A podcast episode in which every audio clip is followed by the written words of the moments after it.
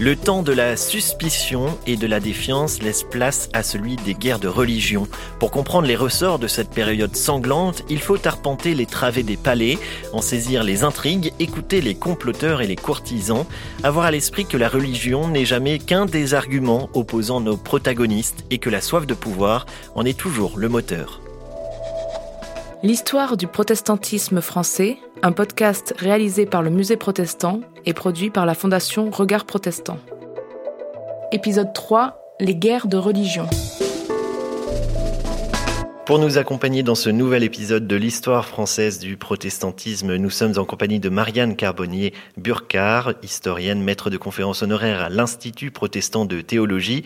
On citera un de vos livres parus en 2016 et coécrits avec Jean Bobéro, Histoire des protestants, une minorité en France, 16e siècle, 21e siècle. Bonjour. Bonjour. 1562-1598, euh, nous allons discuter de cette période ensemble, Marianne Carbonnier-Burcard, une période sanglante, celle des guerres de religion. Il y en a huit au total, c'est une période de troubles, de désordres, de drames, de massacres dans le royaume de France.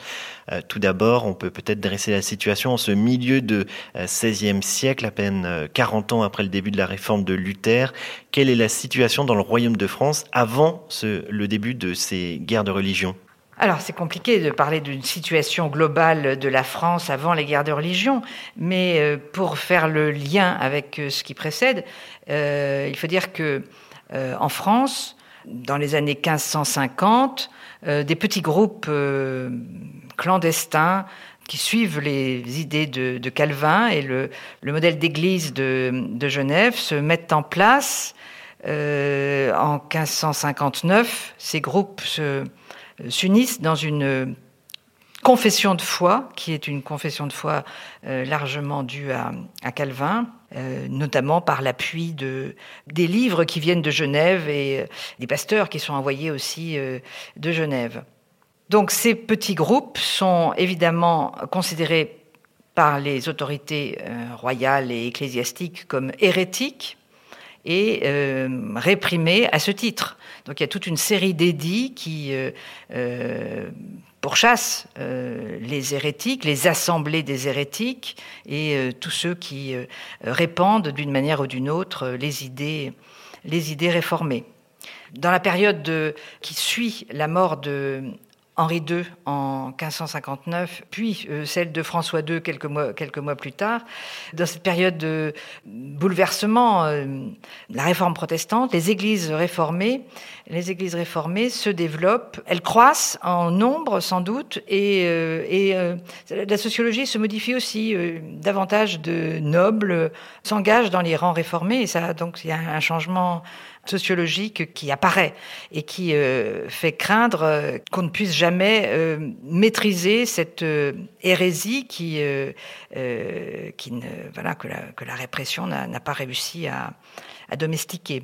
Donc voilà, quelques mots, euh, ce qui précède, euh, précède les guerres de religion. Cette période, il, faut le, rappeler, est une période de, répression. Malgré celle-ci, le protestantisme, la réforme se répand et s'organise en France.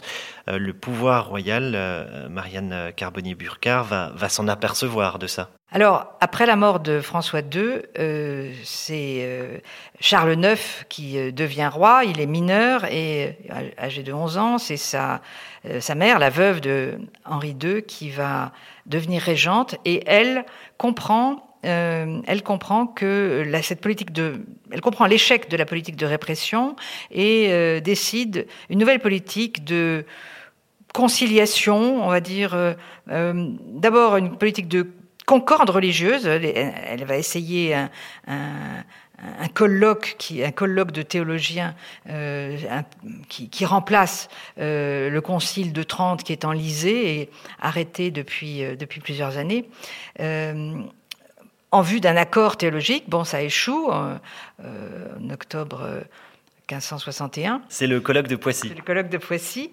Et après le colloque qui, ce colloque qui échoue, il y a une autre possibilité qu'elle met en œuvre, c'est un, une, une, un édit euh, qui euh, reconnaisse un statut pour la religion la nouvelle religion, une religion que l'édit de Saint-Germain de janvier 1561 désigne comme la nouvelle religion, la religion réformée. Et donc l'édit de, 1560, de janvier 1562 accorde la liberté de conscience, sans le dire formellement comme cela, mais c'est bien, c'est bien le sens très concret euh, qui est indiqué, et euh, une liberté de culte, dans, non pas dans les villes, mais dans les faubourgs des villes. Euh, à condition que euh, toutes les églises soient rendues au culte catholique, alors que les euh, réformés, c'était notamment dans le midi de la France, s'étaient emparés souvent des, églises pour en faire leur propre lieu de culte, etc. Et fin aussi de, des destructions de, de statues et fin de l'iconoclasme qui avait marqué l'été 1560 et encore 1561. Et après cet édit euh, de janvier 1562, euh, on voit là euh, un personnage peut-être rentré en scène, c'est le duc de Guise, la, famille de Guise, qui, eux, vont prendre le parti pris de, dénoncer cet édit et de dénoncer les hérésies. Oui, tout à fait. Ah bah, les Guises étaient déjà, étaient déjà entrés en scène au temps de, François II, puisque c'était la famille de la femme de François II. Mais là, en effet, L'édit de janvier, euh, l'édit de janvier de toute façon est très mal accepté. Le, le Parlement de, Paris euh, refuse de l'enregistrer et euh, Paris, qui est une, ville catholique et qui aime les Guises, justement, n'est pas du tout prêt à accepter l'édit de janvier. Et François de Guise, duc de Guise, passant, par le village de la petite ville de Vassy en Champagne, met fin à un prêche qui avait lieu semble-t-il, dans les murs de la ville, donc euh, en contravention avec le futur édit non encore enregistré, et euh, massacre euh, plusieurs dizaines de réformés qui étaient réunis là pour le, pour le prêche. Alors ce massacre de Vassy déclenche une émotion considérable du côté des Huguenots et après le massacre de Vassy, Louis de Condé appelle euh, ses fidèles, les vassaux euh, et euh, son ami Gaspard de Coligny pour prendre les armes en défense de l'édit de janvier, donc en défense de la cause, mais en défense aussi de la famille royale qui est sous l'emprise des, dit-il, sous l'emprise des Guises. Est-ce que c'est ce massacre de Vassy qui marque formellement le début des guerres de religion? En tout cas, c'est ainsi que les réformés ont toujours présenté l'histoire des, l'histoire des, guerres de religion. Le massacre, euh, le massacre de Vassy, euh, pour eux, contrevient à l'édit de janvier, à l'édit de janvier 1562. Donc, euh, c'est ce qui justifie pour Condé, c'est ce qui justifie l'appel aux armes. Maintenant, du côté des historiens catholiques, on a présenté toujours le, le fait que Condé, c'est Condé qui a pris les armes en s'emparant et s'est emparé de la ville d'Orléans.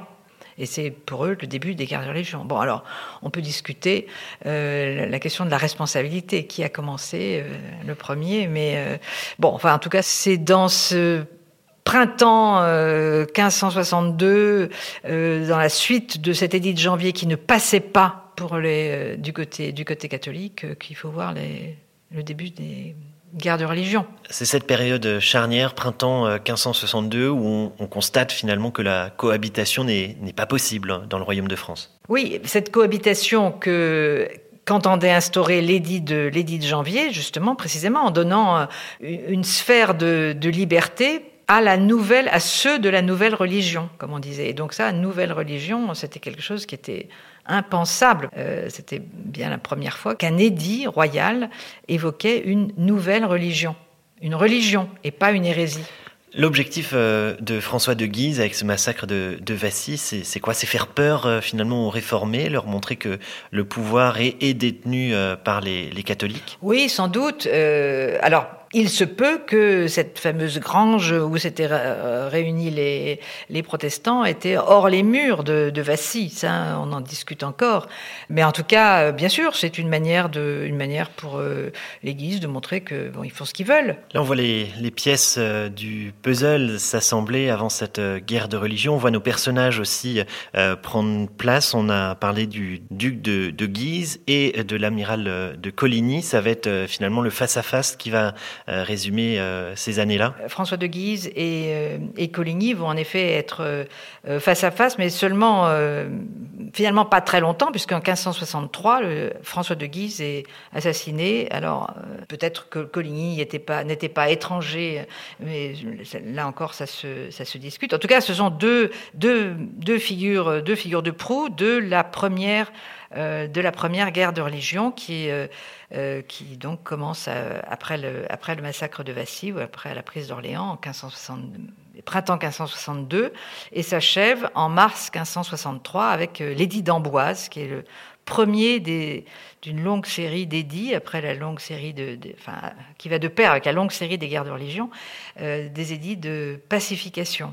Et euh, l'édit d'Amboise, le premier des édits de pacification, il est un peu la, matrice de tous les édits successifs euh, qui n'auront pas toujours, euh, enfin, qui ne dureront que quelques mois la plupart du temps. L'édit d'Amboise est celui qui a le plus duré, avec, il a duré quatre ans. Mais donc, ce que prévoit l'édit, c'est d'une part la liberté de conscience pour les réformés, une certaine liberté de culte, mais très restreinte par rapport à l'édit de janvier, c'est-à-dire que les plus grands seigneurs, ceux qui ont le droit de haute justice, euh, eux peuvent faire célébrer le culte dans leur château et euh, avec pour leur famille et les vassaux immédiats. Et puis également autorisation de culte dans les villes que tenaient euh, les réformés avant la guerre et enfin ceux qui tenaient encore et quelques autres lieux, un par bailliage, donc des circonscriptions à peu près de la taille d'un département, mais pas partout sur tout le territoire. Et puis, l'édit d'Amboise prévoit aussi une clause importante d'oubli. Oublions les griefs passés, les troubles, que la mémoire des troubles soit abolie. Et donc, l'édit de pacification met à égalité les, belligérants, alors qu'il y a une, majorité, une minorité, des forts et des faibles, mais il les met à égalité. Euh, chacun doit euh, oublier les torts faits euh, par l'autre. Donc ça, ce sont les deux, les deux grands types de clauses qui sont dans tous les églises de pacification après l'édit d'Amboise. Euh, malheureusement, la, paix ne dure pas, vous l'avez, euh, vous l'avez dit, et il va y avoir une récurrence comme ça de, euh, de périodes de, guerre, puis de, de, paix, plus ou moins longues. Les guerres, elles sont toutes, enfin, elles ont chacune une physionomie spécifique. On peut dire que les trois premières guerres, donc celle qui commence avec Vassy ou la prise d'Orléans, et qui se termine par Amboise, et puis la, il y a une deuxième, deuxième guerre 67-68 euh, et troisième guerre 68-70. Euh, elles ont, euh, bon, elles sont toutes, elles ont, on peut dire que elles ont du côté huguenot à leur tête, à la tête des armées, Louis de Condé et, et Gaspard de Coligny. Et de l'autre côté, c'est-à-dire l'autre côté, c'est le côté royal. Ce sont les armées royales avec des des, chefs de guerre qui sont euh, bon François de Guise pour la première euh, pour la première guerre et mais euh, ces guerres sont des opérations enfin mettent en mettent en scène des opérations militaires assez réglées quoique en dehors des opérations militaires il y a des des violences, des violences sauvages, des massacres de civils et comme euh, les guerres civiles souvent, euh, les, deux belligérants euh, font appel à, à l'étranger, à des soutiens, des soutiens à l'étranger. Donc soit payés, soit volontaires. Et c'est le cas avec dans ces premières guerres de religion où on voit les reîtres du Palatinat, l'Angleterre, ça c'est du côté huguenot, et puis du côté du côté royal catholique, l'Espagne. Donc on, a cette physionomie de, guerre civile qui est bien présente dans ces, dans ces premières guerres de religion, qui sont néanmoins des guerres assez bien, assez relativement réglées, pour lesquelles on voit plus facilement un début et une fin. L'histoire du protestantisme français. Après euh, trois euh, guerres de, religion, euh, des tentatives de, rapprochement, de pacification, on a évoqué le, colloque de, Poissy, puis les édits successifs, arrive cet événement, ce mariage du futur Henri IV, alors roi de Navarre et de Marguerite de Valois, fille d'Henri II et de Catherine de Médicis et sœur du roi Charles le IX. Malgré cette union, quelques jours après leur mariage, le 24 août 1572, la cloche de l'église Saint-Germain-l'Auxerrois sonne le tocsin, l'amiral de Coligny, chef de file des protestants, est tué dans son logis défenestré. En ville et au Louvre, de nombreux huguenots sont massacrés, tués comme des brebis à l'abattoir, comme l'a écrit Théodore de Bèze. Le mariage, euh, est-ce l'ultime déclencheur de ce euh, massacre, euh, Marianne Carbonnier-Bucard? Euh, en tout cas, euh, le mariage fait partie, fait partie de, la, de la pièce euh, en plusieurs actes qu'a représenté ce qu'on appelle la Saint-Barthélemy. le ce mariage, c'est quelque chose qui ne passe pas du tout. D'ailleurs, les prêcheurs à, à Paris sont, sont, sont, déchaînés contre ce mariage, contre nature quasiment, entre, entre une princesse royale et et un prince hérétique. Euh, bien sûr, euh, on, pouvait, on pouvait considérer, le mariage comme l'union de, deux religions, mais c'est pas du tout comme ça que le voyait euh, Catherine de Médicis. En tout cas, elle s'en est toujours défendue. pour elle, c'était un moyen de d'amener Henri de Navarre dans le giron de l'Église catholique. C'était un moyen de l'avoir sous contrôle en quelque sorte. Euh, donc, euh, bon, il est difficile de voir ce mariage comme un, mariage écuménique, non euh, Et ce qui, ce qui fait aussi que le ce mariage va participer va participer à la pièce du massacre, c'est que le mariage est l'occasion pour euh, les chefs huguenots, euh, dont Gaspard de Coligny, mais, pas seulement, il y a toute une centaine, sans doute, de nobles huguenots qui sont venus pour les fêtes du mariage. C'est un grand mariage, malgré tout. donc, donc, ils sont tous rassemblés à Paris, et bon, ce rassemblement aussi n'est pas, pas étranger à la suite, à la suite de cette histoire.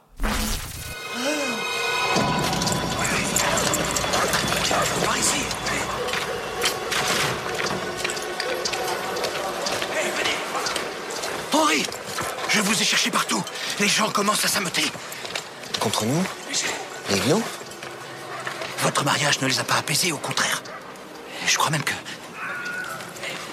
Vous croyez quoi Eh bien qu'on nous a fait venir ici dans l'intention de... C'est impossible. Mon prince, il y a eu beaucoup trop d'injustice et de morts des deux côtés.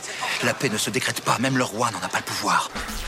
Cette Saint-Barthélemy, euh, événement euh, programmé pour rassembler les Huguenots et les massacrer euh, d'un coup, c'est une théorie aujourd'hui qui ne tient plus trop la route des analyses d'aujourd'hui Oui, enfin, c'est en effet qu'ils aient été rassemblés pour euh, en vue d'un massacre, euh, sans doute pas. Il y a, euh, eu beaucoup d'improvisation aussi dans le, dans, le, dans, le, dans le massacre. Mais avant le massacre du 24 août, il y a eu quand même la tentative d'assassinat de Gaspard de Coligny, dont on connaît l'auteur, qui est un client, on va dire, de, de Henri de Guise. Et donc tout de suite, les soupçons se sont portés quand même sur les Guises pour cette tentative d'assassinat. Et maintenant, enfin ça c'est une découverte récente, que Catherine de Médicis et probablement aussi euh, Henri d'Anjou, donc le fils, le fils préféré de Catherine, euh, ont suivi de près la tentative d'assassinat et ont en tout cas rémunéré, enfin ont participé à la rémunération de celui qui devait être le tueur, et bon, et qui l'a manqué, euh, qui a été protégé, qui a été protégé toute sa vie. Donc, après la tentative manquée de l'assassinat de, Coligny, les les proches de Coligny, les, Huguenots, euh, ont réclamé justice, et euh, à défaut de justice au roi, et à défaut euh, vengeance, et, peut-être même menacé d'une nouvelle guerre. En tout cas, le Conseil du roi, avec Catherine et Henri d'Anjou, le Conseil a décidé l'élimination non seulement de Coligny, mais de, des chefs huguenots qui étaient réunis à Paris. Donc ça, ça a été une décision euh, enfin une décision qui est pas, enfin c'est pas ça, n'est pas contesté. Alors ce qui est plus difficile à interpréter, c'est la suite. Euh, donc il y a eu bien le 24 août, dans la nuit, enfin au petit matin, euh, l'assassinat de, de, Coligny et de plusieurs dizaines de, peut-être centaines de, capitaines et nobles huguenots qui étaient pour beaucoup au Louvre ou en d'autres lieux de, encore à Paris. Parallèlement, les, miliciens, la milice bourgeoise de Paris, a été mise, qui, était, avait été mise en, alerte, s'est euh, répandue dans les, rues, euh, en s'en prenant non seulement euh, aux hommes, mais aux femmes, aux femmes enceintes, aux enfants, aux vieillards, enfin tout, le monde, tout le monde y passait, et, en s'en prenant aussi aux, cadavres. Là, on a eu quelques descriptions de, scènes de barbarie. Pour comprendre un peu mieux comment a pu se, passer, se réaliser ce, massacre, je vous propose d'écouter une interview que j'ai réalisée avec euh, Jérémy Foa, historien et auteur d'un livre remarquable qui se penche moins sur les raisons que sur les moyens de réalisation euh, de ce massacre de la Saint-Barthélemy. Jérémy Foa, bonjour. Bonjour. Vous êtes l'auteur euh, d'un ouvrage remarqué, Tout ce qui tombe, aux éditions euh, La Découverte, un, livre qui explore un, événement bien connu, le massacre de Saint-Barthélemy, mais avec une, approche différente, euh, moins sur le pourquoi que sur le comment. Oui, c'est vrai que cette question du pourquoi, c'est-à-dire des motivations et de qui a donné l'ordre, elle avait obsédé les historiens et les historiennes jusqu'à présent. Je me suis dit, bon, finalement, cette question, elle est légitime, mais ce n'est pas la mienne. Et moi, je vais plutôt m'intéresser au euh, comment, c'est-à-dire aux conditions concrètes pour commettre un massacre. Qu'est-ce que les tueurs doivent savoir? Qu'est-ce que les tueurs doivent savoir faire? Comment reconnaître un protestant? Euh, Comment connaître son adresse? Donc beaucoup plus finalement sur les conditions concrètes d'un euh, massacre plutôt que me pencher sur les motivations du massacre de la Saint-Barthélemy. Un massacre de proximité entre voisins oui, c'est une des thèses euh, de mon livre, c'est que euh, finalement les grands de ce monde, Catherine de Médicis, le roi Charles IX, euh, les Guises, ignorent qui est protestant. Hein, ignorent qui est protestant à Paris et qui plus est à Lyon ou, à Rouen. Si la royauté ignore qui est protestant, il faut bien trouver quelqu'un qui, au moment du massacre, sait qui frapper, sait où aller. C'est pas marqué dans un ordinateur, c'est pas marqué dans un registre d'état civil, c'est marqué dans un cerveau, c'est marqué dans un savoir-faire. Ce savoir-faire, c'est celui des voisins. Les seules personnes qui disposent des informations sur qui est protestant à Paris, à Lyon ou à Rouen ou à Toulouse, ce sont les voisins parce qu'ils ont vu les protestants aller aux prêches, non à l'église, baptiser leurs enfants au temple et non euh, à l'église, aller dans l'armée protestante et non pas dans l'armée royale. Tous ces petits détails que les voisins ont observés, c'est ça qui a construit le savoir nécessaire au massacre. C'est pas un ordinateur, c'est pas un état civil. Alors qui commet ce massacre alors contrairement à ce qu'on pourrait penser, contrairement à ce qu'on a beaucoup affirmé, c'est pas le peuple. C'est-à-dire ce ne sont pas des éléments des classes inférieures ou des classes populaires qui sont euh, à l'origine de, ce ce massacre. Ce que montre mon livre, c'est que c'est beaucoup plus des bourgeois bien intégrés. Hein. Un des pires tueurs à Paris s'appelle Thomas Croisier. Thomas Croisier, il est orfèvre, donc c'est pas du tout un métier euh, des classes populaires. Ce sont des gens qui ont pignon sur rue, qui sont des propriétaires et qui, par ailleurs, sont des catholiques euh, fanatiques. Et qui ont des miliciens à leur service qui sont miliciens et qui ont des euh, miliciens euh, à leur service. C'est effectivement le, cœur euh, du massacre, c'est la milice. Qu'est-ce que c'est la milice? Ce sont des voisins qui ont été élus par leurs voisins pour maintenir l'ordre à Paris. Ce sont des gens qui veillent à ce qu'il n'y ait pas de trouble aussi bien à, à la morale qu'à la religion. Depuis les années 1562, et puis surtout depuis 1568, donc ça fait une dizaine d'années au moment du massacre, ces hommes ont en charge la persécution des protestants. C'est-à-dire qu'ils euh, ont l'habitude, depuis 1562, la première guerre de religion, de les enfermer de les chasser de Paris ou de Lyon ou de, ou de Rouen. C'est-à-dire ce sont des hommes, ces miliciens, qui ont l'habitude des micro-persécutions, de, l'emprisonnement des protestants. Ce qui fait que le jour où le massacre surgit, ben, ils ne sont pas pris au dépourvu. Ça fait des années qu'ils ont incorporé ce savoir et ce savoir-faire qui est où habitent les protestants, comment est-ce qu'on les arrête, comment est-ce qu'on les jette en prison. Et c'est finalement euh, peut-être le cœur de mon livre, c'est de montrer que c'est un massacre qui euh, n'a pas été prémédité, mais qui a été préparé. Pas prémédité, pas préparé, euh, ni organisé par un seul esprit euh, haineux. C'est pas, c'est pas uniquement le roi qui a donné l'ordre, ça, ça, ça marche pas, mais le massacre de la Saint-Barthélemy peut se comprendre sans impliquer des milliers de personnes. On peut considérer qu'à Paris, les responsables, c'est une vingtaine d'hommes euh, qui avaient sans doute des suiveurs, des hommes qui les ont euh, euh, aidés, secondés. Mais quelqu'un comme Thomas Croisier ou son ami Claude Chenet, ce sont des hommes qui se vantent, je dis bien qui se vantent, d'avoir tué de leurs propres mains 400 personnes.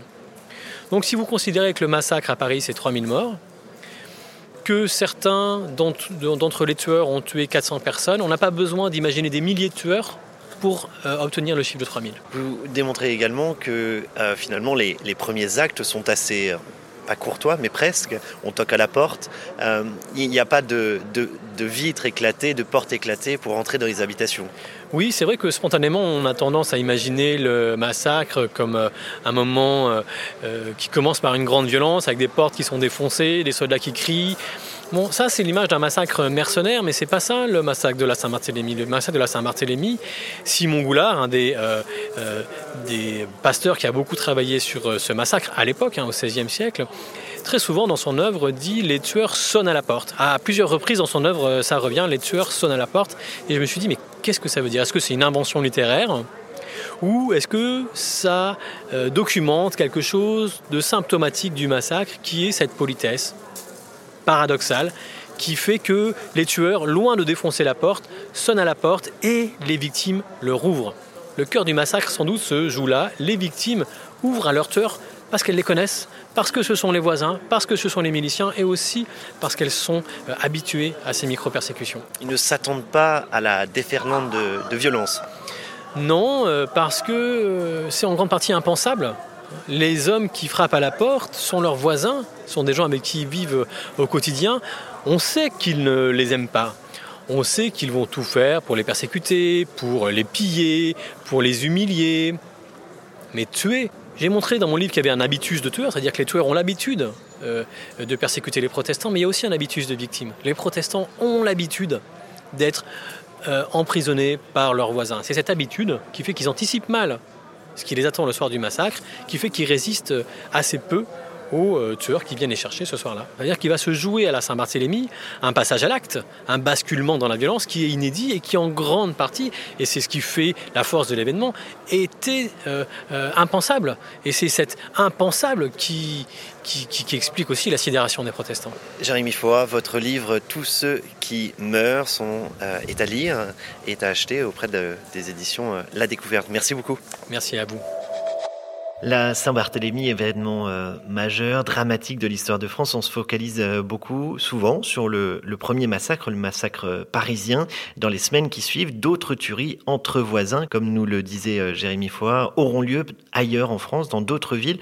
On parle de, de 10 000 huguenots ainsi tués partout dans le royaume Oui, 10 000 semble-t-il, en, en, comptant les 3 000 à Paris. il est certain que dans de nombreuses villes, à Orléans, ça a été particulièrement euh, sauvage, à Lyon aussi, à Bordeaux, ce qui laisse penser que le, massacre de Paris n'a pas été une pure euh, improvisation euh, liée aussi à la présence des, chefs, des huguenots à, Paris, c'est que des massacres analogues ont eu lieu euh, à Orléans, à Lyon, à, Bordeaux, dans des conditions qui étaient tout à fait différentes de celles de Paris. Donc il y avait bien un fond, un fond de haine contre les hérétiques qui a joué à, plein. On peut euh, facilement euh, l'imaginer, mais, mais tous ces massacres euh, vont avoir un effet extrêmement fort chez les Huguenots. certains vont décider de, de s'exiler et d'autres d'abjurer.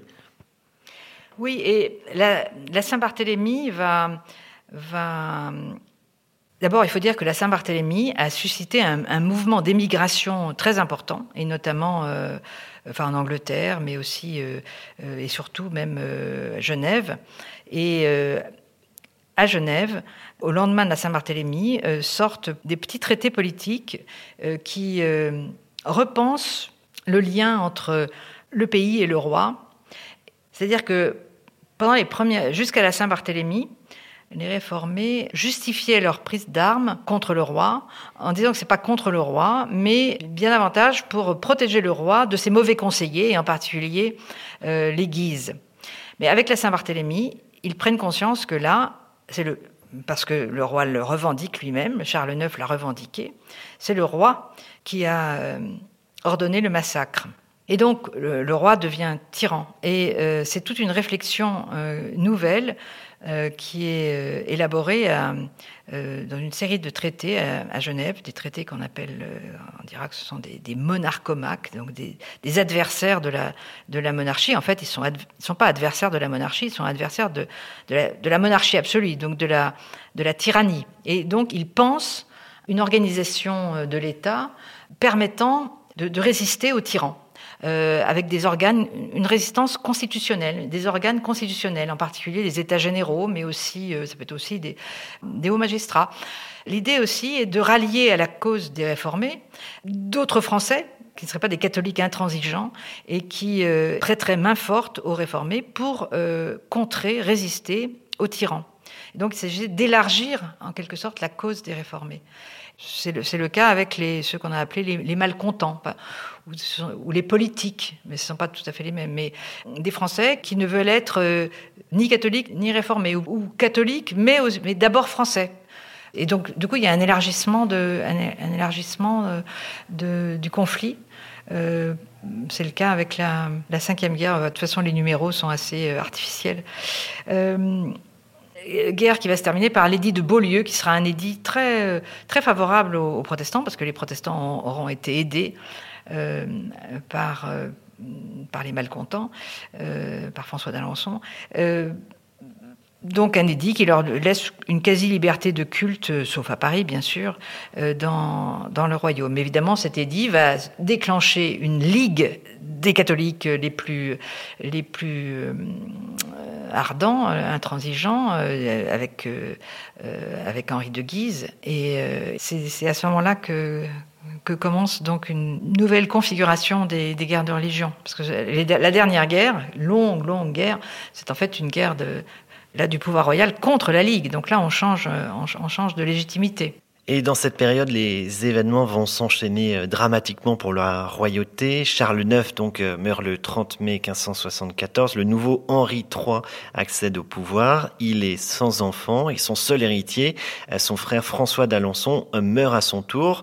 Et là, horreur pour les catholiques, ils se rendent compte que l'héritier présomptif, le successeur logique au trône de France, est Henri de Navarre, et cette perspective leur est insupportable. Oui, d'où la, d'où la constitution d'une ligue défensive en défense de la, euh, de la religion catholique et du trône de France euh, euh, catholique. Même la perspective, avant même la, mort de la mort d'Henri III, avec la, mort du duc d'Alençon, la perspective du roi hérétique ça c'était en 1584, la mort de, d'Alençon, la perspective du, roi hérétique suffit à rallumer, euh, euh, mettre le feu aux poudres avec euh, une ligue qui, qui, fait, qui fait sécession aussi en 1588 avec Paris fait sécession. Et les réformés à ce moment-là sont du côté de Henri III et contre la ligue. Les séditieux ont changé de camp.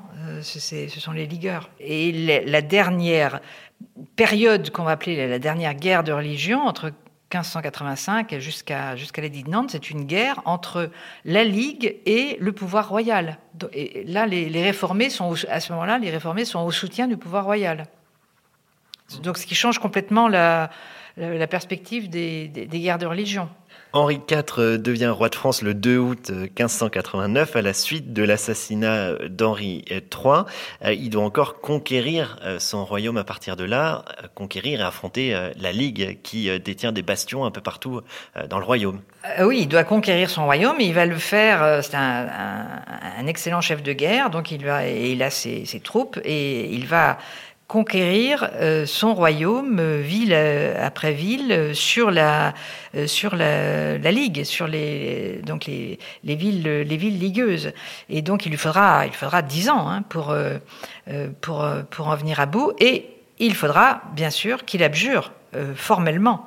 C'est ce qu'il fait en 1593 à l'abbaye de Saint-Denis et là, donc, euh, donc renonçant à, la, à l'hérésie euh, réformée, il donc il, il rallie euh, la Sainte Église catholique, apostolique et romaine. Et à ce moment-là, il y a un mouvement, un mouvement important en faveur de ce roi qui est maintenant, qui est maintenant reconnu légitime à partir du moment où c'est un roi catholique. Il aurait eu cette fameuse phrase Paris vaut bien une messe. Oui, il aurait eu.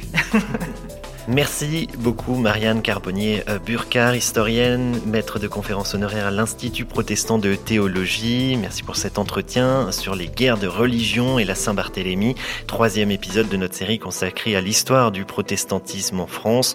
On vous retrouvera pour discuter d'une période un peu plus heureuse, celle de la tolérance sous le règne d'Henri IV, avec notamment la signature du fameux Édit de Nantes. Merci beaucoup. Merci. L'histoire du protestantisme français, un podcast réalisé par le Musée protestant et produit par la Fondation Regard Protestant.